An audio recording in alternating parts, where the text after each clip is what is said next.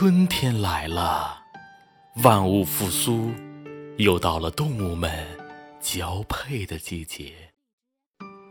春暖花开，草长莺飞，处处透着生机和浪漫。动物们自然也不会放过，这仿佛在告诉我们：在家红旗不倒。在外彩旗飘飘，这呀是动物的本能，是自然的规则。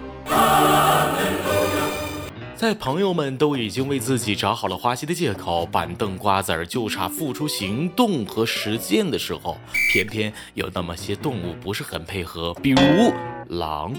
研究估计，只有百分之五的哺乳动物是一夫一妻制的，其中之一便是灰狼。它们对感情很专一，只有在一方去世或者不能生育的情况下，才会抛弃对方。第二个是马可罗尼企鹅，大多数鸟类都是一夫一妻制，但马可罗尼企鹅最为忠诚。它们看到对方时会欣喜若狂的鼓舞。并左右摇摆头部，开始跳舞，发出咕噜的声音。生下孩子后，爸爸负责照顾小企鹅，妈妈则外出寻找食物。第三个是天鹅，天鹅在求偶过程当中会把长长的脖子向对方弯曲，形成一个爱心的形状。天鹅多数是一夫一妻制，一般认为如果不出意外，可能终其一生。大天鹅的后代还会帮助父母照顾雏鸟。还有鹦鹉、长臂猿、黑秃鹫、白头海雕等，都是对伴侣非常忠贞的。如果不是另一方领便当，或者是不能生育了，一般都不会另起炉灶。毕竟小动物们不像我们一样，呃，需要领证，还顺带有社会约束。一夫一妻制对他们来说，很大程度上就相当于我们的婚内不出轨了。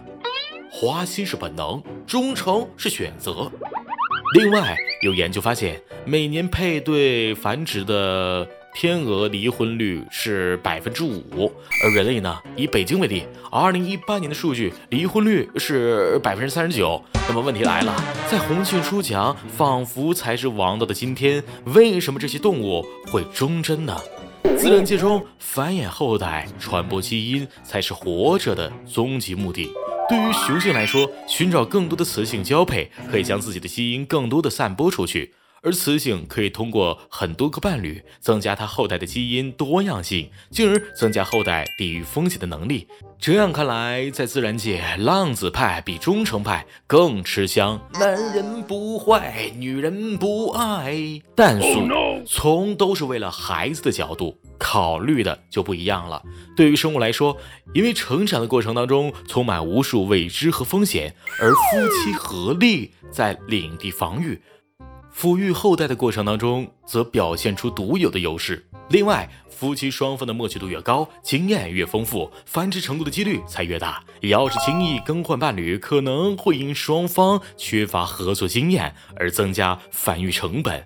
这就是很多繁殖率低或是生存条件严苛的动物，反而会采用一夫一妻制度的原因。孩儿他妈，等养大了这窝崽子，咱们好聚好散。怎么有了别的鸟了？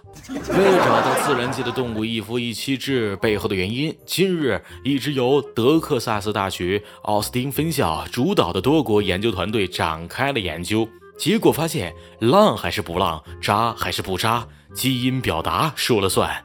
研究对五对十种亲缘关系较近的雄性脊椎动物的神经细胞基因表达进行了解读，发现，在过去四点五亿年中，至少五次进化中，动物是通过。调控一些基因表达的增强或减弱来完成的，而遵循一夫一妻制的动物有二十四个基因表达规律是高度一致的，要不都增强，要不都减弱，仿佛遵循着一定的规律和公式。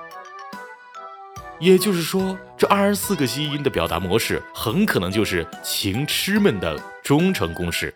而这与这些表达模式相反。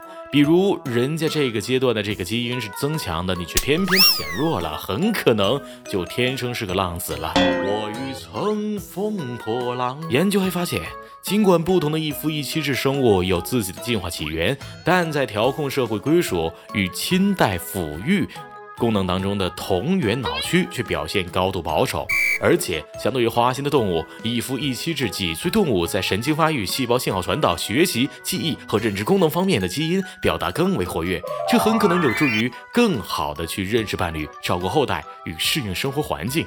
我就说啊，聪明的孩子有老婆。至于人类的基因表达是否遵循相同规律？